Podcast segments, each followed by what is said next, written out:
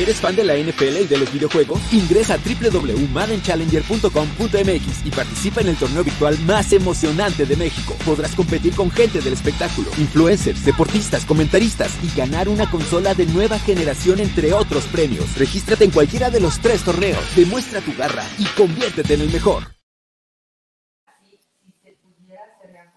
Amigos de Máximo Avance, bienvenidos a esta nueva edición de Máximo Avance University. Estamos aquí gustosos nuevamente de platicar todas las incidencias del fútbol americano colegial de la NCAA, un poquito de high school también por ahí, y ya empezamos a ver a partir de esta semana lo que nos depara ya para los playoffs. Antes que nada, quiero recordarles que está el torneo EA Sports de Madden Challenge, así que por favor acudan a nuestras plataformas, específicamente a máximoavance.com, para encontrar toda la información acerca de cómo pueden registrarse, cómo pueden eh, no solo seguir estos juegos eh, por nuestras plataformas, sino obviamente participar en ellas con la posibilidad de ganarse increíbles juegos. Así que, y bueno, y premios. Así que por favor vayan a maximavance.com o a cualquiera de nuestras plataformas. Ahí está toda la información. Sigan el torneo EA Sports The Madden Challenger para poder estar más en contacto con nosotros y ganar estos premios, como les decíamos. Muchas gracias también a Grecia, que está ahí en la producción con nosotros, y le doy la bienvenida a mis compañeros que ya nos acompañan en estos momentos. Coach Ismael Azuera, ¿cómo está? Buenas tardes. Bien, bien, Ian, este, con mucho que platicar este, por ahí en, los College Playbook, eh, Playbook eh, Ranking. Eh, la verdad que siempre quedamos desconformes. Yo estoy inconforme, ahorita platico por qué, este, pero pues si no hay si no hay debate y polémica, pues no hay nada. Exacto. feliz de la vida, Ian, Carlos. Muchas gracias. Carlos Sandoval, también ya con nosotros. ¿Cómo estás, Carlos? Buenas tardes. Muy bien, gracias. Pues ya para analizar una semana más de, College Football, ahora ya con el ranking oficial, pues se dan sorpresas como normalmente se dan cada año, ya sea en la primera semana o en la última, dejando equipos fuera, uno que no deberían estar. Pero pues vamos a ver qué, qué nos tiene este programa. Claro que sí, si quieren, pues podemos empezar. Ya el coach está impaciente de empezar el debate porque ya se dio el primer ranking del College Football Playoff, ya se los habíamos comentado aquí en el programa. Nosotros generalmente tomamos el ranking del AP, de la Serie Press, de los 25 mejores, pero a, partir de esta semana, pues ya nos vamos con el playoff porque es el que cuenta. Al fin y al cabo, son los equipos que van a estar en postemporada. Así que, a ver, sus, sus, bueno, sus impresiones iniciales, ¿no? A, escasas 36 horas de que haya salido el, el primer ranking. Coach, ¿qué le pareció? ¿Qué no le pareció?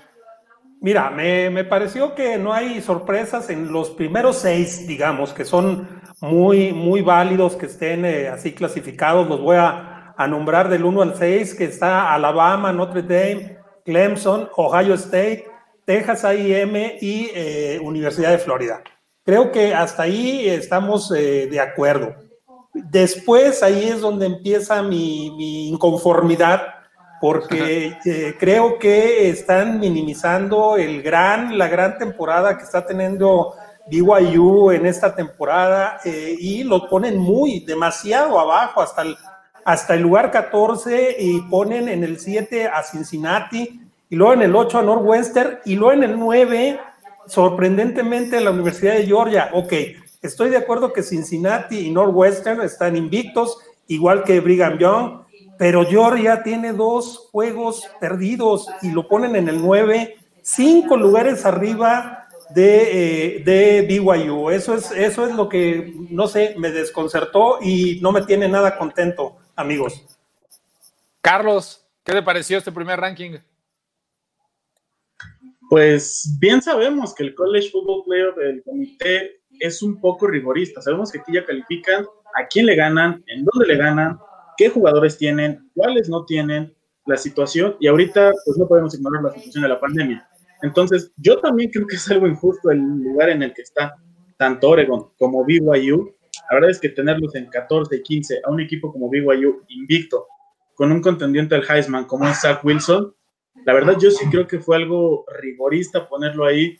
Georgia en 9 también se hace muy, arriba, con dos derrotas. Eh, Oregon, bien, no ha enfrentado muchos rivales, ya lo habíamos dicho en el programa pasado, no creo que tenga posibilidad de quedar yo, pero BYU, la posibilidad que podrían tener es que el 5 de diciembre, Cincinnati tiene fecha abierta, BYU también, y ahí se podría dar un, un juego en el cual debería aprovechar BYU para poder entrar. Sí, la verdad es que yo creo que el, el sentimiento generalizado de, los, no solo los fanáticos, de las personas que seguimos el college football viene eh, al caso en cuanto al lugar, a la posición que se le dio a BYU, el número 14 de la nación. En lo personal estoy muy de acuerdo con ustedes, creo que está un poco bajo para los Cougars, sobre todo creo que han jugado suficientes juegos, ya han demostrado lo suficiente para haber estado considerados un poquito más arriba. Eh, sí no creo que a pesar de terminar invictos hubieran podido saltar o catapultar a estos equipos que con una derrota están en los lugares 4, 5, 6 o 7, ¿no? Este, sí creo que a un invicto sería difícil que le quitaran lugar a Florida o a Texas A&M o este a Georgia tampoco debería estar atrás de ellos. Georgia tiene dos derrotas. Y como bien mencionan, este, parte del problema es dónde juegas, contra quién juegas, ¿no? Y, obviamente el número de derrotas. Yo creo que al final los van a empezar a empujar un poco hacia arriba, pero no creo que alcancen ni de broma a colarse en el playoff. Y desafortunadamente tampoco pueden dar un salto de una semana a otro de 10 lugares. Entonces creo que tras este primer ranking estamos viendo prácticamente que BYU no va a estar en el college eh, playoff a pesar de que, de que quede invicto. Pero bueno, nos quedará más tiempo y más semanas para analizar eso. Creo que parte de lo que decíamos cuando inició la temporada y de la entrada tarde del Big Ten y del Pac-12 eran estos protocolos que habían impuesto las conferencias porque no se dejaron espacio de maniobrabilidad y entonces no podían hacer nada en el caso de una eventualidad. Ya sucedió el primer problema. En esta semana eh, se ha declarado hoy por la mañana, iba a ser nuestros cinco juegos a analizar, que Wisconsin y Minnesota no van a jugar este fin de semana. Es el tercer juego cancelado para Wisconsin y eso automáticamente lo pone fuera, tanto de la lucha por el campeonato del Big Ten como eh, la posibilidad de alcanzar el playoff. ¿Qué reacciones tienes al respecto, Carlos?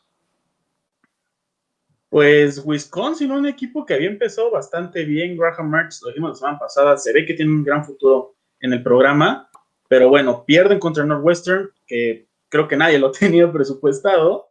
Y a final de cuentas, llega este juego contra Minnesota, un equipo que el año pasado se vio muy bien. Yo creo que estuvo también a nada de competir un lugar en los playoffs.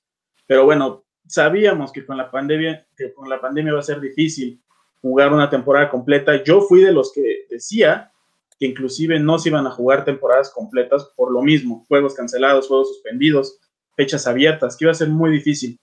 Pero este juego en especial yo creo que pesa muchísimo porque ya le estás quitando la posibilidad a Wisconsin, como bien lo dices, de llegar al campeonato de Ten y poder hacerle la mala jugada a Ohio State de probablemente haberlos dejado fuera si les ganaban. Coach, ¿usted qué opina? Sí, yo creo que el, principal beneficiado de todo esto es eh, Ohio State, porque como dices, sí, si bien es cierto que se ve muy poderoso Ohio y que no se le ve forma de que le ganen el Big Ten, eh, digo, puede eh, suceder alguna eventualidad en esa probable final entre Wisconsin y Ohio State y poderlos dejar fuera con un, con un partido perdido. Eh, pero eh, pues desafortunadamente para Wisconsin las reglas son las reglas y eh, como ya comentábamos fuera del micrófono, Big Ten fue muy claro en decir que con tres partidos cancelados no había la oportunidad ni de acceder a la final de conferencia, ni mucho menos a los playoffs. Entonces, bueno, pues desafortunadamente cae la primera víctima del COVID en la persona, o bueno, en las personas de la Universidad de Wisconsin. Y además, me parece que eh, aquí hay dos factores. Uno, eh, sí se dieron un espacio para decir tres juegos cancelados. O sea, no es, no es como un evento sui generis. Es el tercer juego que desafortunadamente se le cancela a Wisconsin. No sé de quién sea la culpa, pero eh, sí no es una ocurrencia de una vez, ¿no? Es el tercero que pierden. Y por otro lado, y esto sí es totalmente personal, pero siempre he pensado que en el, en el college football la percepción es realidad. Como es imposible que todos se midan unos contra otros, lo que está en la imagen o en la cabeza de los votantes del comité o lo que está en la cabeza y, de los fanáticos o lo que están percibiendo se puede volver realidad. Y tras la derrota de Wisconsin ante Northwestern, desafortunadamente creo que muchas personas, incluyéndome, lo que haces mentalmente es como hacerlos un poquito a un lado, decir, bueno, que no puede acceder al campeonato de conferencia, pero de todas maneras perdió con Northwestern, o sea, si hubiera sido una sorpresa que le pegara a Ohio State. Ni siquiera estamos seguros de que va a continuar ganando el resto de los juegos y eso lo hace como un poquito más fácil de tragar. No así sencillo para ellos, pero, pero me parece que, que por ahí va la tirada de todos los que seguimos el college football. Vámonos a esta noticia que tiene menos de media hora. Qué bueno que están acompañándonos por si no han tenido la oportunidad de, de ingresar a las redes sociales o a las noticias. Y el head coach Nick Saban de la Universidad de Alabama, que tiene uno de sus juegos más difíciles este fin de semana, el Iron Bowl ante su rival Auburn, ha sido declarado fuera porque contrajo COVID. Ya había pasado hace unas tres semanas que pensaban que había contraído COVID, pero fue un falso negativo, perdón, un falso positivo. Y en esta semana ahora sí está experimentando síntomas, ya está aislado. Nick Saban tiene COVID-19 y entonces no estará presente contra Auburn. Coach, ¿cómo cambia esto la dimensión del juego del Iron Bowl? No, sí, lo cambia, no sé, drásticamente en el sentido de que eh, se buscaba que, bueno, se busca que, que Alabama tome revancha de la derrota del año pasado que los dejó fuera de los playoffs. Eh, y, bueno, la falta de, la cabeza en la, en la banda, yo pienso que se iba a pesar en un, en un eh, juego que siempre, independientemente de cómo lleguen ambos equipos, siempre es un juego muy, muy peleado. Entonces, eh, yo creo que sí es un golpe para Alabama. Eh, que esperemos que no le pegue en su clasificación como número uno nacional. Carlos, ¿cómo ves? ¿Cómo se presenta ahora el Iron Bowl después de la noticia de que Nick Saban no va a estar en las líneas laterales el sábado? Pues normalmente en este tipo de juegos de rivalidad de la Rivalry Week sí es importante tener a todos, y yo creo que más que nada en un deporte como el fútbol americano. Yo en alguna ocasión comentaba que me sorprendía cómo, por ejemplo, veíamos en el fútbol soccer, el entrenador sale hasta que ya va a empezar el juego. Y en el fútbol americano ves a los coaches siempre en el calentamiento, dando la mano, motivando, diciéndole algo a cada uno de sus jugadores. Y más en el fútbol americano universitario, que es donde pues apenas estás como que formando a los jugadores para que sean profesionales, es muy importante. Y tener a alguien con la presencia de Nick Saban, en un juego que sabemos que Auburn podría estar no clasificado, Alabama en uno y demás, siempre es importante y siempre es un juego en el que es difícil dar un pronóstico por la rivalidad que se tiene. El año pasado sí lo ganó Auburn, le quitó toda posibilidad de playoffs a Alabama. E igual Auburn el año pasado no se veía tan, tan bueno, tan bien, y les terminó sacando el juego a Alabama. Entonces yo sí creo que va a pasar bastante porque no tienes a la cabeza del equipo, en la banda no tienes a quien da una presencia siempre en el campo. No, y de hecho, como bien lo mencionan, eh, cuando en este tipo de rivalidades, específicamente en Iron Bowl, si bien Alabama domina la serie histórica con más victorias, Auburn ha ganado más veces que Alabama cuando ambos equipos están rankeados, que es el caso de esta ocasión. Ambos equipos se encuentran rankeados. Y entonces la historia diría que Auburn puede volver a dar la campanada. Y desde luego, la figura eh, la presencia de Nick Saban en el campo en un juego tan importante, en un juego de rivalidad donde muchas veces tienes que echar a un lado las estadísticas y lo que ha sucedido en las últimas semanas, me parece que sí va a ser eh, sensible su ausencia. Eh, han nombrado como head coach interino para el fin de semana a Steve Sarkisian, aquel que fue con ofensivo de USC, de los Atlanta Falcons y ex head coach de los Huskies de Washington. Así que no hay tantos cambios en ese sentido, pero definitivamente creo que el juego se acaba de cerrar mucho más de lo que Alabama quisiera. Y pues vámonos a la sección que menos nos gusta, ¿no? Analizar lo que hicimos la semana pasada en los pronósticos. Nos fue otra vez bastante bien, quedamos con cuatro victorias y una derrota nada más. Ahí el jueguito que nos falló fue Wisconsin contra Northwestern, pero me parece, por ejemplo, empezando por ese número 5 que este, se, bueno, fuimos con el, con, en contra del invicto de Liberty y, de, y la victoria del Wolfpack de North Carolina State.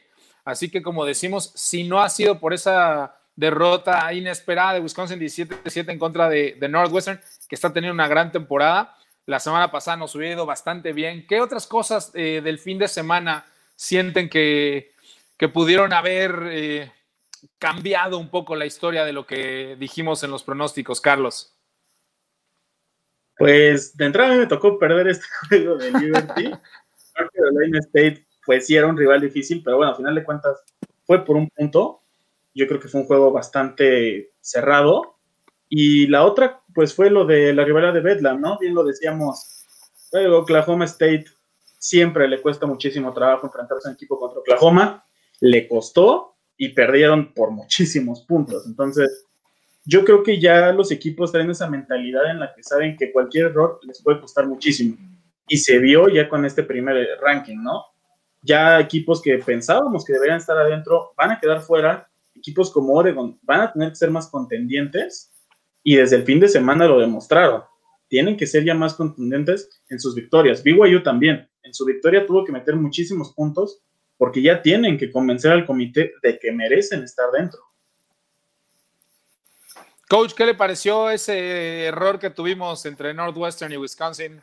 No, pues totalmente inesperado. Eh, inesperado por, por la inoperancia ofensiva de Wisconsin, que eh, pues en el papel lucía mucho más poderoso que Northwestern y, y, se vio este, maniatado durante todo el partido, sorprendentemente. Eh, yo no vi en ningún momento que pudiera reaccionar Wisconsin, por más que lo intentó, no, no lo logró. Una defensiva muy bien plantada del rival. Entonces, eh, yo creo que esa fue la sorpresa de la semana y pues también nos sorprendió a nosotros, ¿verdad? Por supuesto.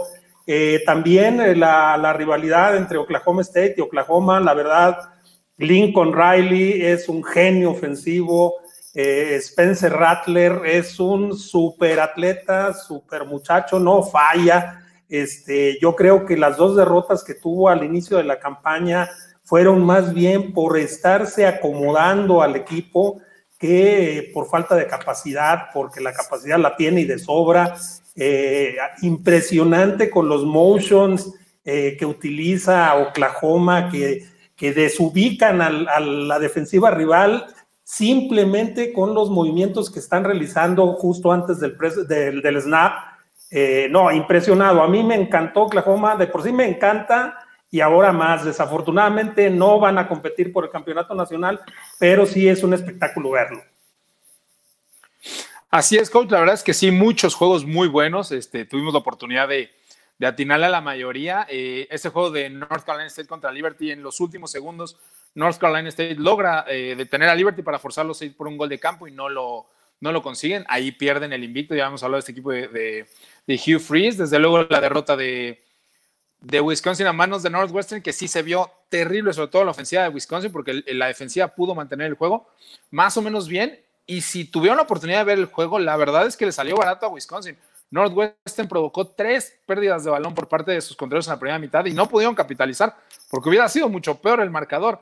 Este, y desde luego en Bedlam, que ni las manos metieron los Cowboys, eh, Oklahoma se fue arriba 21-0, ¿no? Y, este, y la verdad es que habían pasado siete minutos del primer cuarto y, sabíamos que Oklahoma State no tenía la oportunidad de, regresar, así que me parece que fue una, una, buena semana, seguimos haciendo ahí nuestra tarea, nuestra chamba, ayudando a la gente que confía en nosotros con los pronósticos.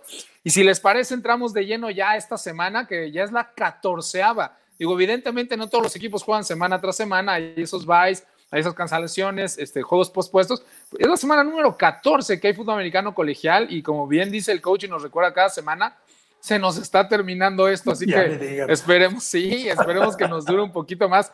Esta semana solo vamos a analizar cuatro juegos porque desafortunadamente la cancelación del juego Minnesota contra Wisconsin que teníamos en número cuatro se dio hoy en la mañana y entonces, bueno, este, como una muestra de respeto también a las personas que nos escuchan esos juegos, también nos tenemos que preparar nosotros y nos tenemos que poner a estudiar y nos tenemos que poner a ver estadísticas y pues no es fácil, no es fácil hacerlo simplemente con unos minutos previos.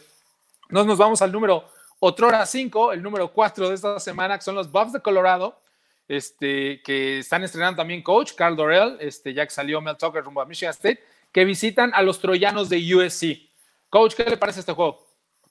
Eh, va a ser un juego interesante, va a ser eh, eh, un juego entre ambos, ambos equipos se presentan como, como invictos, los Búfalos tienen una marca de dos ganados, cero perdidos, le, acaban de pegar a Stanford en, un estrecho marcador, 35-32, eh, pero también los troyanos, si bien es cierto que tienen tres ganados, cero perdidos, y la semana pasada se vieron bastante bien frente a Utah, yo creo que el juego se presenta nivelado. Bueno, nivelado en el sentido de que ambos equipos tienen una racha ganadora, pero siento yo que la experiencia de, este muchacho Kedon Slovis, que lleva una buena eh, temporada en los tres eh, partidos que ha tenido, eh, lleva cinco touchdowns, apenas dos intercepciones en contra y arriba del 70% de, de, pases completos, es un, es un buen líder para el equipo de los troyanos y es probable que pueda superar este, este eh, encuentro eh, que sobre todo lo reciben en el sur de California como locales, eh, ¿Qué ves en este encuentro, Carlos? ¿Cómo ves que se pueda dar la batalla entre Buffs y Trojans? Pues yo creo que por el simple hecho de que la, conferencia en la que está USC ya tienen que ponerse a jugar mejor, tienen que convencer más con las victorias, Kedon Slovis está teniendo una temporada impresionante. USC es de los equipos que siempre está ahí, siempre está metido, siempre logra estar rankeado, pero al igual que yo creo que Michigan y Texas, siempre se quedan un paso, siempre se quedan un paso de lograr meterse, de lograr entrar a la conversación, de ser eh, importantes. Lo vimos hace unos años con Sam Darnold, también se quedaron a nada, les falló ahí al, último en lo que es este mes, que es el mes más importante de todo el college football. Entonces, yo creo que USC va a salir motivado sabiendo que ya están rankeados, que sí los consideraron en el del comité y que por eso deberían ganar con su localía y metiendo una gran cantidad de puntos para demostrar que merecen estar ahí para llegar a un campeonato del Pacto contra Oregon y demostrar por qué ellos también deben ser tomados en cuenta. Sí, coincido con ustedes. Y fíjense que me pareció uno de los dos juegos más difíciles de analizar esta semana. Eh, me parece que si bien USC ha logrado salir avante en sus tres encuentros, realmente hasta la semana pasada no había jugado muy bien. Habían sacado dos victorias en los últimos dos minutos de cada uno de los juegos, tanto Arizona State como Arizona. Y la semana pasada, gracias a los balones sueltos de Utah, lograron irse muy adelante en el marcador, pero a mí la ofensiva no me convence todavía de, USC. Creo que, creo que no han encontrado el ritmo que tenían, por ejemplo, el año pasado, que fue impresionante, ¿no? Los números de Kiddens Lobbies. Este, cuando es empujado a la titularidad por la lesión de JT Daniels, que ya vimos esta semana debutar con, con Georgia, se transfirió de USC a Georgia. Y entonces a mí todavía no me está convenciendo la ofensiva. Creo que entre más semanas pasen va a jugar mejor USC. Eh, Graham Harrell, el corredor ofensivo, es una gran, gran, gran adquisición del año pasado, porque hay que recordar que el coordinador ofensivo iba a ser Cliff Kingsbury y estuvo seis semanas en el trabajo y luego fue ofrecido el trabajo de head coach de, de los Cardinals de Arizona y entonces fue a la NFL y tuvieron que traer a Graham Harrell. Este, pero sí, se me hace un juego muy complicado. Creo que va a estar mucho más cerrado de lo que la línea marca y este, pues ya veremos a quién escogemos al final. Nos vamos a saltar el número 4, o más bien ese era el número 4. Habíamos hablado de la cancelación de Minnesota, Wisconsin. Nos vamos con el juego con el número 3, que son los irlandeses peleadores de Notre Dame visitando a North Carolina. Una de estas, eh, no podríamos decir rivalidades, pero hay que recordar que North Carolina es de esos equipos que Notre Dame generalmente cada dos o tres años sí, eh, busca enfrentar. Y esta vez eh, el juego va a ser en Chapel Hill, obviamente North Carolina, y tienen a un muy buen pasador en la persona de Sam Howell. Coach, ¿qué me tiene para este juego? Fíjense que, por, por, más que, que, se piense que están muy separados ambos equipos, yo pienso que que va a ser un, encuentro cerrado. Eh, sí, Notre Dame está como número dos, lleva ocho victorias al hilo, le pegó a Clemson sin Trevor Lawrence, eh, pero también eh, vamos a, ponerlo quizás. también sus victorias no han sido contra así super equipos, le ha ganado a Pittsburgh, le ha ganado a Georgia Tech, Boston College, que tampoco anda muy bien esta temporada. Entonces, eh, pues eh, probablemente sea un equipo que, vaya a, eh, que vaya a darles complicaciones estos Star Heels de, North Carolina. habrá que ver a Ian Book cómo, cómo, está jugando en carretera, porque pues en, ¿cómo se llama? Como local está impresionante. La, la última semana tuvo casi 300 yardas y tres touchdowns, cero intercepciones y luego aparte corrió y fue el líder de su equipo por tierra con 85 yardas y aparte un touchdown.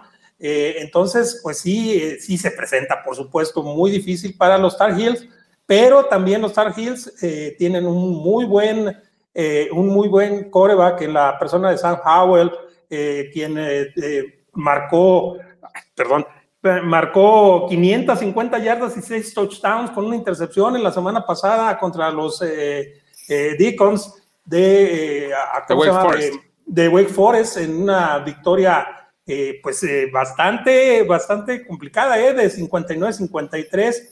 Y, y, bueno, yo, yo pienso que va a ser un, equipo, un partido divertido.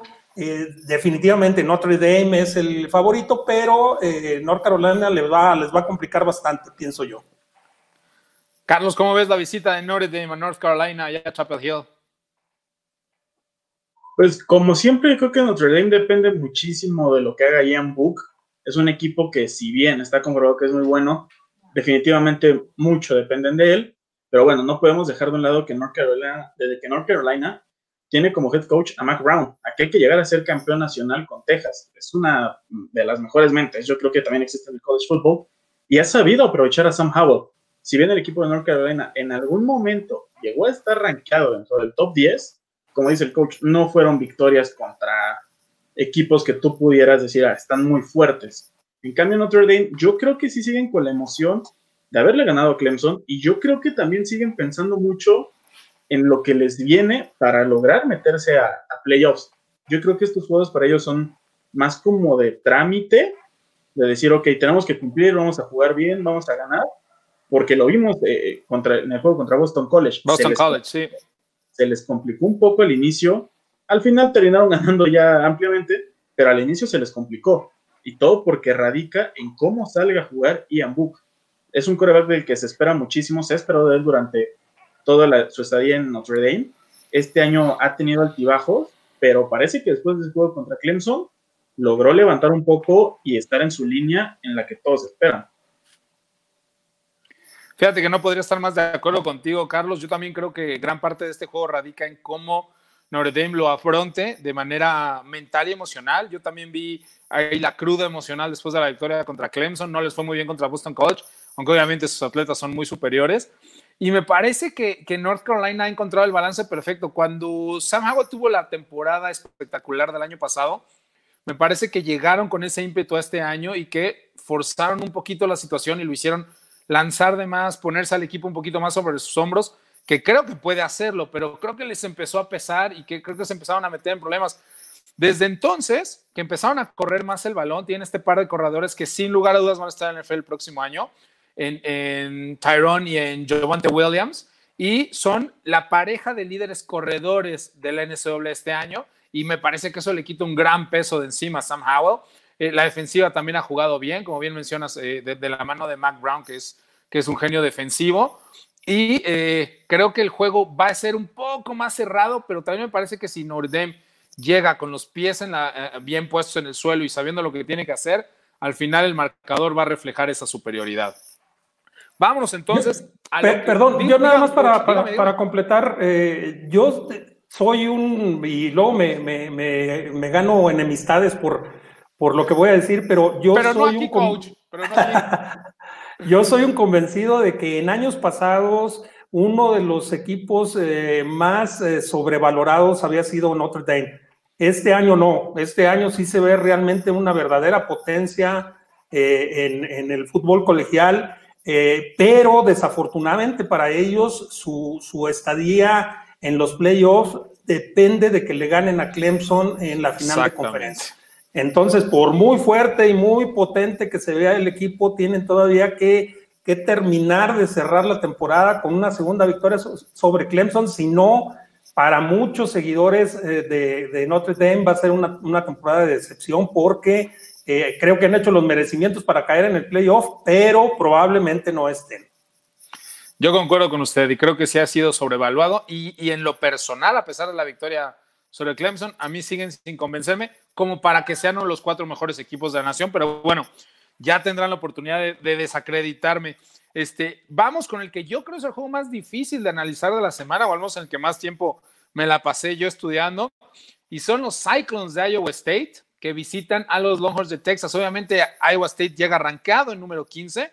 Texas no ha tenido una excelente temporada, como ya es costumbre al frente, eh, bajo el mando de Tom Herman. Pero, pues Longhorns sigue siendo Longhorns, el juego es en Austin. Así que, ¿cómo lo ves, Carlos? ¿Qué pasa en este juego? Pues yo creo que con Texas siempre decimos lo mismo, ¿no? Los equipos contra los que juegan no se han enfrentado en una ofensiva como la de Texas. Si bien no han tenido la temporada que se esperaba y sí perdieron a jugadores buenos como Colin Johnson, David Duvernay, Sam Ellinger sigue siendo uno de los mejores corebacks que hay. El año pasado muchos pensábamos que este año puede tener una temporada Heisman. Yo sigo esperando a que cumpla lo que dijo en aquel Sugar Bowl que le ganó a Georgia, que dijo que estaban de vuelta. Pero bueno, Texas de alguna manera siempre se complica la vida jugando en su momento contra TCU, un equipo que tampoco hace nada ahorita. Y Iowa State, una sorpresa porque empieza la temporada perdiendo contra Luisiana. Y de ahí logra ganar los juegos de conferencia, logra estar rankeado en un buen lugar, creo yo. Y Texas, a final de cuentas, yo creo que siempre jugar en Austin siempre es una ventaja. Texas sí está permitiendo que entre gente a su estadio.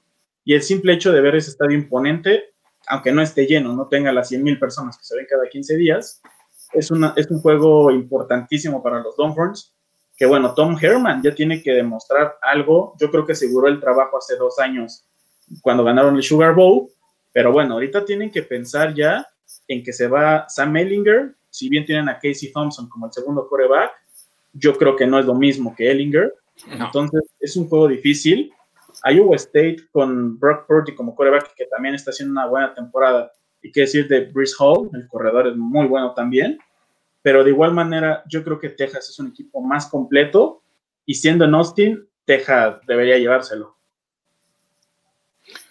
Coach, ¿usted qué le parece este juego?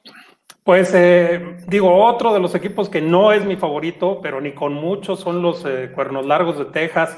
Eh, pero definitivamente siempre tienen la valía y la, y la solidez necesaria allá en Texas como para responderle al, mejor equipo de la nación. Entonces, yo pienso que salen como favoritos Texas, pero a mí me encantan los ciclones de Iowa State. a mí también. Temporada, esta temporada se les ve bien aguerridos, se les ve muy conjuntados, muy, muy entusiasmados por jugar fútbol americano y eso me fascina a mí ver a los, a los chicos tan prendidos. Eh, como bien dice Carlos Brock, Porde ha tenido una, una excelente temporada, lleva más de 1.700 yardas, lleva 13 touchdowns aéreos, tiene apenas 6 intercepciones y tiene más, casi el 64% de, de, de, sus pases completados. Aparte, Brice Hall, ¿eh? Brice Hall es un tremendo corredor. Uno de los líderes de la nación Así es, con casi 1.200 yardas terrestres y 15 touchdowns. Entonces, eh, tenemos que, eh, considerarlo, por supuesto, también como un equipo de esos que eh, le pueden ganar al más pintado. Pregúntenle a Oklahoma. entonces, pues va a ser un partido cerrado, va a ser un partido muy interesante de ver.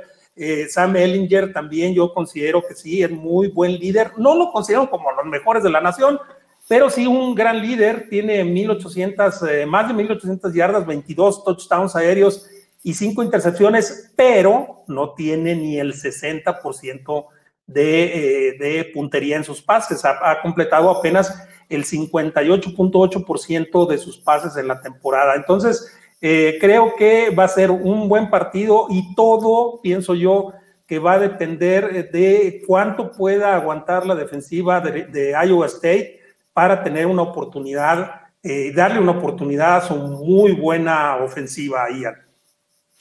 Oiga, coach, qué bueno que sacó ahorita el dato y que, y que me lo trajo a la mente de nuevo. Efectivamente, Sam Ellinger no tiene ni siquiera el 60% de completos en colegial.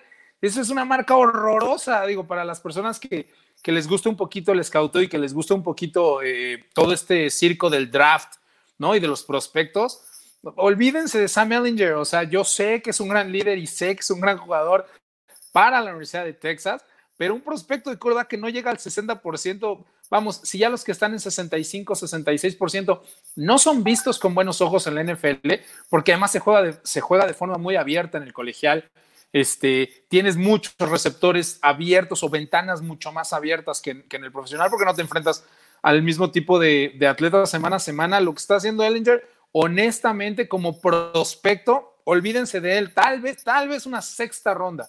Tal vez se cuela alguien ahí en siete que quieres tenerlo en tu vestidor y lo quieres desarrollar dos, tres años. Pero, pero es terrible esa estadística que acaba de dar. O sea, como prospecto es, es una basura, ¿no? Este, el porcentaje completos. Y en muchos casos, cada quien, ¿no? Pero para muchos coaches, para muchos scouts, eso que no puedes mejorar, eso que es imprescindible de forma técnica para un coreback, es la precisión el accuracy. Si no la tienes en colegial, no la vas a tener en, el profesional. O sea, las ventanas son más chicas, los atletas son más rápidos, las defensas son más complejas. O sea, no, no, muy malo Dellinger. desde ese punto de vista, ¿eh? no, no estoy hablando de él como, como persona, sino desde ese punto de vista, como prospecto, no muy mal lo de, lo de Ellinger. Y, este, y sí, yo también creo que es de estos juegos que Tom Herman tiene que ganar. Este es de los que se ve forzado a ganar. No quiero decir que a la gente no le pese que pierda contra Oklahoma cada año, pero creo que mucha gente espera que esa pueda ser la derrota del año. Pero cuando empiezas a perder contra los TCUs, cuando empiezas a perder contra los Iowa State, cuando empiezas a perder contra los Baylors en aquella época, este, cuando estaba Art Bryce con, con Baylor, eso es lo que le cuesta trabajo a los, o la chamba, les cuesta que los corran a los head coaches de Texas. Así que me parece que es un juego que tiene que ganar sí o sí Tom Herman. Vamos al juego de la semana. Estuvimos hablando un poquito en el preámbulo sobre esto porque eh, ya dijimos que Nick Saban no va a estar en las líneas laterales del Iron Bowl esta semana, pero Auburn visita Tuscaloosa, Auburn visita al equipo número de la nación, Crimson Tide, Alabama, y quiero pensar que podemos otra vez echar todo lo que han hecho esta temporada por, por la borda y concentrarnos nada más en este juego. ¿Cómo se va a desarrollar, Carlos? Pues ya lo habíamos dicho, ¿no? El Iron Bowl siempre es un juego que, si bien no es de pronóstico reservado, siempre te cuesta un poco de trabajo saberlo por ser la rivalidad. Auburn, yo siempre he creído desde el año pasado que empezó Boone Nix su carrera, que tiene una ventaja que su coreback es alguien que salió esa foto que desde niño, cuando regresaron aquella patada de, gol de campo, Auburn, Alabama, se ve a Boone Nix celebrando. Se ve a, Boone Nix celebrando, se le ve feliz porque es el equipo en el que él siempre quiso jugar desde niño. Yo creo que esa es una ventaja que tiene Auburn, tener ese tipo de jugadores pasionales que les encantan donde están y que saben la carga. Ahora, Alabama, pues Najee Harris y Mac Jones tienen ahí dos contendientes al Heisman. Aunque sea un juego de rivalidad y demás, no podemos ignorar eso. No podemos ignorar que Alabama, año con año, quién sabe dónde sacan corredores, pero sacan corredores que siempre son impresionantes corebacks, a pesar de Alabama, de que es un equipo muy corredor, también tienen corebacks muy buenos, siempre tienen receptores también muy buenos. Entonces, sigo pensando que sí puede pesar un poco la, ausencia de Nick Saban en el campo, pero a final de cuentas es difícil ignorar eh, el coreback y el corredor que tienen. O sea, el tipo de equipo que es Alabama, aunque sea la misma conferencia, yo creo que Alabama siempre tiene una ventaja sobre el reclutamiento por el simple hecho de que sabes que con Alabama estás un pie más cerca de la NFL. Eso es muy cierto, Carlos. Coach, ¿cómo analizaría usted este juego? ¿Cuál le parece que pues sea como la clave importante para ambos? No, yo creo que la clave importante va a ser eh, la defensiva de Auburn enfrentado a esa poderosísima ofensiva encabezada por Mac Jones, que tiene ya casi 2.500 yardas eh, aéreas, tiene 18 touchdowns y apenas tres intercepciones. ¿eh?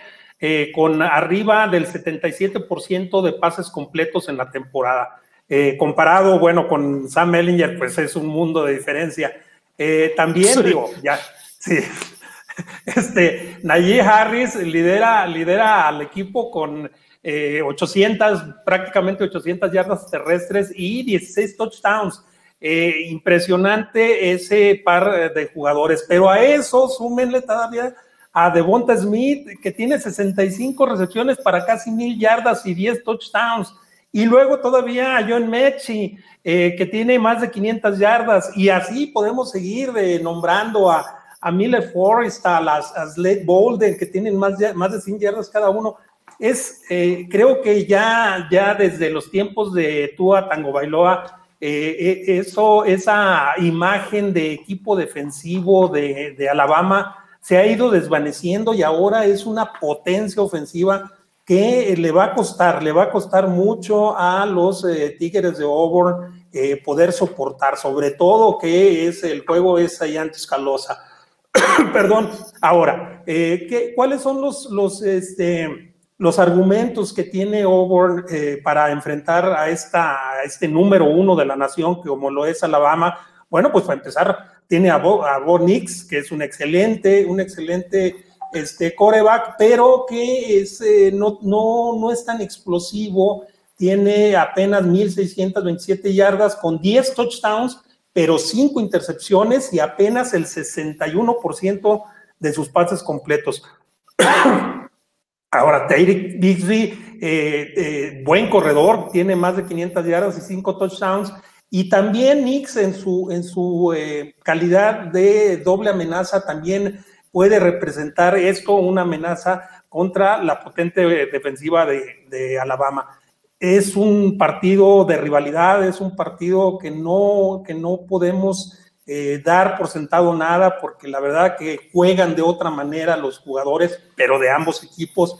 Pero yo creo que sí, sí sale como un claro favorito el número uno, Alabama, eh, sobre todo por su calidad de local y su poderío ofensivo, este, Ian. Sí, bien lo menciona, coach. La verdad es que a pesar de ser una rivalidad y que el juego se debe de mantener cerrado, eh, durante gran parte del mismo, creo que este, este año Alabama sí se ve claramente superior. Ya mencionó todo lo que tiene el arsenal ofensivo de Alabama y eso que perdió a quizás el mejor receptor en la jornada número 3 contra Tennessee. Jalen Waddle se fracturó allá jugando eh, en, en, Rocky Top, allá en Tennessee, hace ya algunas semanas. Que bueno, muy discutible si él o Jalen Waddle o, o Devonta Smith es el mejor, pero bueno, los dos son una futura primera selección al NFL y perdió uno de sus receptores titulares y la maquinaria de Alabama como si nada. Por el lado de Auburn, el que es un fuera de ser es este muchacho, ya lo mencionó también Tank Bixby, este true freshman, este corredor número 4. yo no creo que acabe su, elegibilidad, no va a estar cuatro años en Auburn. Me parece que va a estar únicamente tres, contando este, o sea, en dos años más da el salto a la NFL. Es un verdadero espectáculo este jugador. Es quizás uno de los mejores prospectos que ha tenido Auburn en los últimos años. Y sí, me parece que eh, la ausencia de Saban va a pesar un poquito, sobre todo eh, si las cosas se ponen difíciles para Alabama.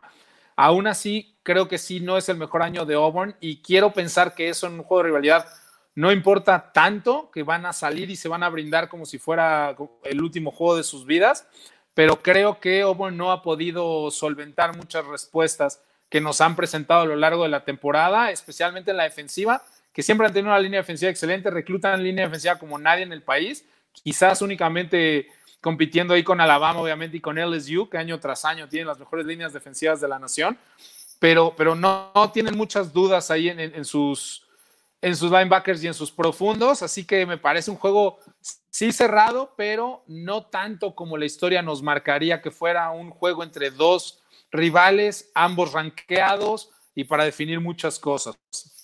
Entonces, si quieren, Vámonos ya de lleno a los pronósticos. Vamos a repasar los juegos de esta semana y me dicen por quién van. En el primer juego tenemos Colorado en USC. Carlos, ¿cuál es tu pronóstico? Ah, es un juego, como lo comentaba, ¿no? USC ya tiene que convencer, tiene que ganar por muchos más puntos. Y siendo en USC, es un juego que se deberían llevar. Sí considero que va a ser cerrado, pero bueno, USC de local es, es difícil ganarle. Entonces, yo digo que gana USC por unos 10 puntos.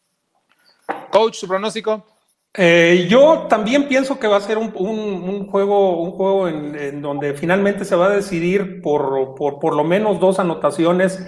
Eh, yo me voy por, por 14 puntos a favor de USC y altas. Eh, creo que va a ser un juego abierto y va a ser un juego de muchas anotaciones. Yo también lo creo. Creo que ambos corebacks van a tener un mojo, tanto Kevin Slovis como, como Neuer, y que al final USC se va a levantar, pero yo sí creo que nada más por 8 puntos. Todos vamos con USC. En el juego de Notre Dame visitando a North Carolina, Carlos, ¿cómo lo ves? No, Notre Dame, te digo, yo creo que están pensando ya un poco más en lo que pueden hacer después de estos juegos, pero por algo yo creo que son el equipo número 2 de la nación. Convencen siempre, si bien al inicio les, les cuesta un poquito, North Carolina es un equipo que no tiene victorias contra rivales importantes y se lo debería llevar Notre Dame. Yo creo que va a ser un estilo de juego igual que contra Boston College, que al inicio les cuesta un poquito y que después ya explotan. Entonces, pues voy con Notre Dame por cuando menos tres anotaciones. Coach, tres pronóstico. Tres anotaciones, 21 puntos. Y en Book yo creo que ahora sí sale a jugar. Ok.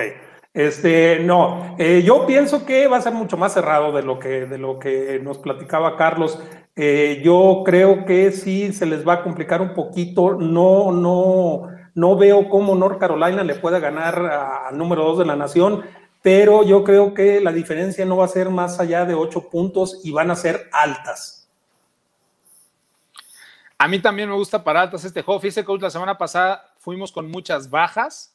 Cuatro de los cinco juegos de la semana pasada dijimos bajas y ahorita me parece una semana para altas. Yo también voy con altas y creo que este es de los juegos sí más abiertos. Creo que Notre Dame se va, se va a imponer. No creo que por muchísimos, eh, creo que sí lo suficiente. Yo le doy 14 puntos de ventaja a los Fighting Irish. Nos vamos al juego difícil en lo personal, fue el que más trabajo me costó decidir. Los Cyclones de Iowa State visitan Austin, ahí está Texas, los Longhorns. Carlos, ¿cuántos puntos y a quién? Pues me quedo con Texas, son de esos juegos que como bien dices, ¿no? Tom Herman tiene que ganar, tiene que saber eh, cómo llevarlos y si bien Iowa State es un buen equipo, Texas normalmente este tipo de juegos se le cierran, son de los que deciden hasta el final, sí va a haber un juego cerrado, pero a final de cuentas yo creo que se lo lleva Texas por siete puntos. Yo aquí voy Texas. Yo aquí voy mi ball prediction, pero mi ball prediction eh, a medias les voy a explicar por qué. Yo pienso que se van a ir, se van a, ir a tiempo extra, eh, a series extra, esa, ese es mi ball prediction, eh, y que finalmente lo va a ganar Texas por seis puntos. Y por supuesto, si se van a, a series extra, van a ser altas. Yo en este sí me voy a inclinar por las bajas. Creo que especialmente la defensa de, Iowa State con este coach que a mí me encanta, Matt Campbell, ¿no? que ha hecho un gran trabajo con los Cyclones. Creo que van a poder detener un poquito el impacto de la ofensiva de Texas y creo que Texas tiene extraordinarios atletas que pueden al menos contener lo bien que lo ha hecho Iowa State. Yo también me inclino por Texas, a pesar de que Iowa State está arrancado número 15 y Texas no está arrancado por esas victorias que ya comentábamos. Pero voy por Texas y voy por bajas y tres puntos a favor de los Longhorns. En el último juego están los Tigers de Auburn que visitan Tuscaloosa con el Roll Tide de Alabama. Carlos, ¿por quién te inclinas tú? Pues este sí es difícil más que nada decir por cuántos puntos, por hecho de ser la rivalidad. Yo creo que se lo queda Alabama, por algo también es el número uno de la nación, pero no podemos ignorar que tienen a dos contendientes al Heisman, pero sí es un juego muy pasional, pero yo creo que sí se lo llevan al final por siete puntos igual. Fíjense que yo aquí, Coach, el pronóstico. Si yo fuera a apostar, yo me iría por la línea de Over, que le están dando 24 y medio puntos eh, de, desventaja a Over. Y, sí. y, yo creo que, que, Alabama no cumpliría esa, esa línea. Eh, pero bueno, hablando de a quién le voy, a quién es mi favorito, Alabama, por supuesto, pero no creo que sean 24 y medio puntos, van a ser máximo 14 puntos y van a ser altas. Sí, concuerdo con usted, coach. A mí se me hacen demasiado que hay que, hay que recordarlo. Gran parte de estas líneas y de los momios que, sacan las apuestas, aunque nosotros no somos especialistas en apuestas, hay que, hay que meterse a estudiarlo un poquito para conocer lo que estamos haciendo. Gran parte de estas líneas dependen del dinero invertido a cada una de las, de las partes. Es decir, la línea sale con X números a favor de alguien y si la gente le mete demasiado dinero porque creen que es una apuesta fácil, entonces la línea empieza a subir o a bajar. Entonces, no necesariamente es un aspecto 100% técnico el número de puntos que le dan a uno u otro. Si ellos hubieran dado menos puntos a Alabama, como usted bien menciona, entonces todo el mundo hubiera apostado por Auburn y entonces por eso la línea se mueve y le empiezan a dar más puntos de ventaja a Alabama para que la gente tenga que pensarlo, decir, o sea, sí, sabemos que va a ganar Alabama, pero no sé si le saque 24 puntos. Yo estoy de acuerdo con ustedes, me voy a ir por las altas, me voy a ir por Alabama, pero tampoco creo que saquen 24 puntos, creo que sacan 13 al final, creo que es un juego de rivalidad, creo que además Auburn no tiene nada que perder, conocemos lo que hace o lo que ha hecho Gosman San en contra de Alabama. No va a ser fácil, ni de broma creo que al final salse con la victoria, pero sí creo que puede meter en aprietos en cuestión de, lo que estamos discutiendo ahorita, ¿no? De las líneas y de los puntos a lo que hace generalmente Alabama. Y ojo, estas líneas son de hoy en la mañana y el aspecto de Nick Saban, de, de su ausencia, se dio hace 30, 40, 50 minutos. Así que yo también creo que la línea va a cambiar un poquito de aquí al sábado. Pues bueno, son nuestros pronósticos, coach. ¿Qué le parece si empezamos a, a ver los mensajes que nos han mandado esta semana. Muchas gracias a todos nuevamente por, por estar con nosotros, más que nada por dedicarnos su tiempo, ¿no? Para estar aprendiendo junto a nosotros. Nosotros créanme que también aprendemos los unos de nosotros, los unos de los otros eh, eh, esta semana, ¿no? Cada vez que, que, compartimos los micrófonos aquí en Max University. Así que, coach, si quiere decirme si hay algunos mensajes esta semana. Claro que sí, hay, hay, hay pocos mensajes, así es que los vamos a sacar rapidito. Dice Indira Guzmán, nuestra, nuestra amiga Muchas gracias, Indira. Dice, linda tarde para todos, muchas gracias. Luego el Chemo dice, eh, bueno, se queja de COVID, no puedo decir lo que dice exactamente, pero se queja de COVID. pero entendemos, pero entendemos. Pero sí, sí, sí. Este, luego dice Indira Guzmán, pueden decir lo que deseen los señores Azuara y Roundtree tienen siempre análisis objetivos y equilibrados. Aquí siempre aprendemos Muchas algo. gracias. Gracias, Indira. Gracias, por tus conceptos. Y lo dice Carlos Sandoval. eh, saludos, Tocayo. Nada más padre que el clásico UNAM Politécnico. Este, sí, nada más divertido que ese, que ese partido en México. Este, esos son todos Ah, los mensajes. Yo, yo iba a discrepar, yo iba a discrepar ahí sí, pero, pero entiendo que cada quien su afición, esto no es una crítica, nada más son, son opiniones, ¿no? Este, pero sí, bueno, ok, está bien. A ver, Este, Acaba de llegar otro mensaje, este, Ian dice solo Polet. Hola, ¿quién creen que puede llegar a la final de finales? Este, pues desafortunadamente, este, no va a llegar BYU, eso sí. eh, oiga, pero échense el pronóstico, coach, échense el pronóstico, Carlos. Ahí ¿Quién les va. ¿Quién les gusta hoy para la final? Ahí les va mi, mi pronóstico de los cuatro en el, en el, eh, en el ¿cómo se llama? En el Final Four, digamos. eh, número uno, Alabama. Número dos, Ohio State. Número tres, Clemson. Número cuatro, Florida. Carlos, ¿quiénes te gustan? Pues Alabama en número uno, número dos, Clemson, tres, Ohio y cuatro, Florida. Cinco yo creo que se queda Notre Dame y eso por perder el campeonato de conferencia. Sí, es muy cierto. Sí, este, básicamente tenemos todos a los mismos, ¿no? Eh, o sea, tenemos a tres. Y yo sí me voy a atrever a pensar que quizás Notre Dame no termine como uno de los cuatro equipos, eh, perdón, como, como un, un fuerte contendiente. ¿Por qué? Porque creo que va a perder contra Clemson. Creo que quizás se pueda colar en el cuarto lugar, quizás, y depende de las combinaciones de los juegos en, en el, en la SEC, de a quién le gane Alabama, de quién enfrenta a Alabama en la final. Creo que Notre Dame va a ser, eh, híjole, muy afortunado si se logra colar en cuarto.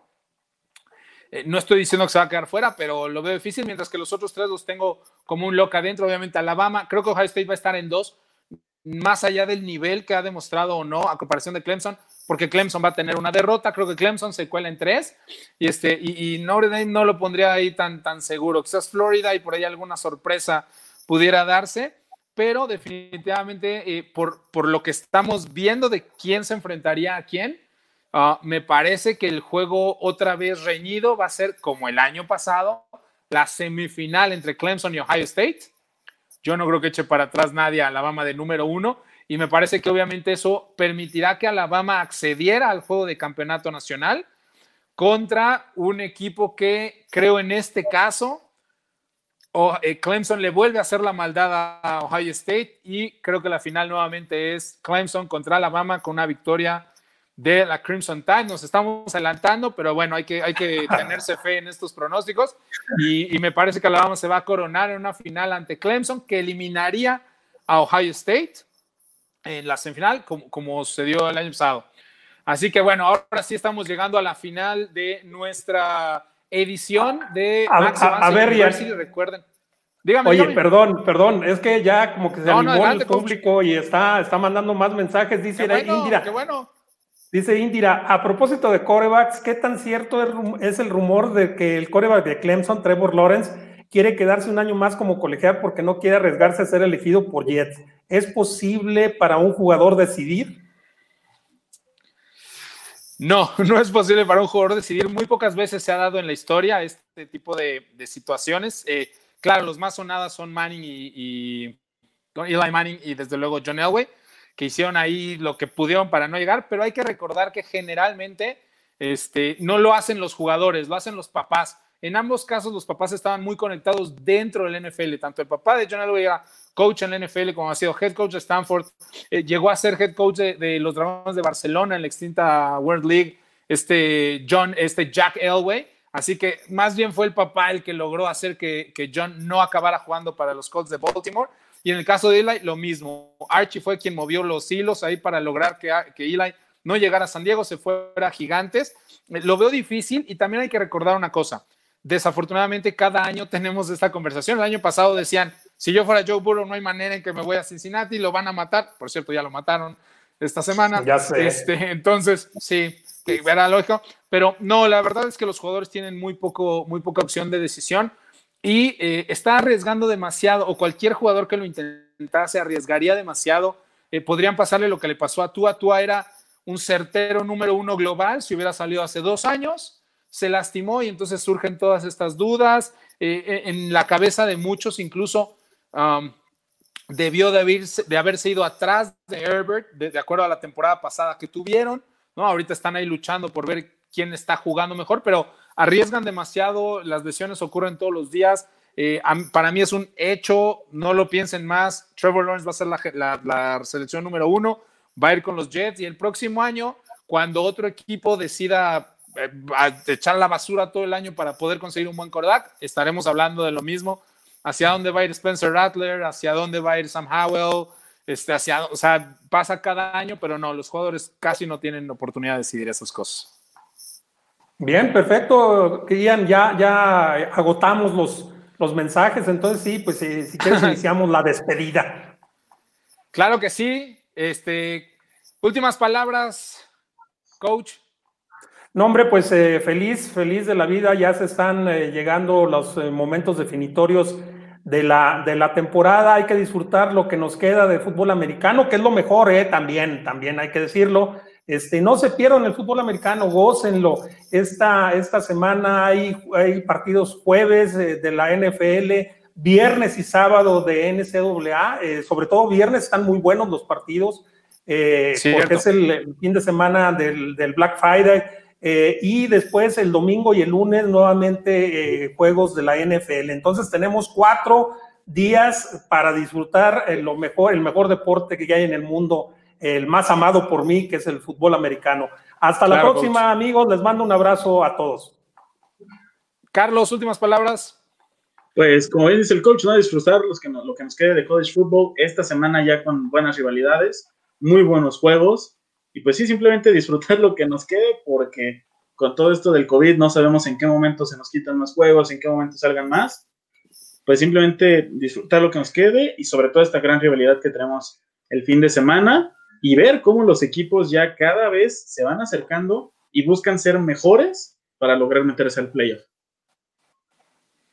Pues amigos, muchísimas gracias, coach, de verdad, muchas gracias por su apoyo, Carlos, ya que estás totalmente metido con nosotros nuevamente en este proyecto, te lo agradezco mucho el tiempo, les agradecemos también a todas las personas que tuvieron pues el tiempo de escucharnos, si no lo pueden seguir escuchando, lo pueden repetir en todas nuestras plataformas, les recuerdo que vayan a máximoavance.com para ver todo lo que tienen que hacer o lo que pueden hacer para inscribirse a estos torneos del EA Sports del Madden Challenge, que también está patrocinado por su caritas. Toda la información está en todas nuestras plataformas, específicamente o especialmente en maxioance.com. Todavía están a tiempo. Muchas gracias también a Grecia y en la producción por hacer posible eh, que tengamos todo a tiempo y todas las, eh, pues todo lo que nos ayuda a llevar y hacer posible este programa. Muchas gracias, Grecia. Y desde luego, muchas gracias a ustedes que se toman el tiempo de acompañarnos y de estar con nosotros semana a semana. Nos vemos, muchas gracias. Esperamos verlos aquí el próximo miércoles en Maximum University. Hasta pronto.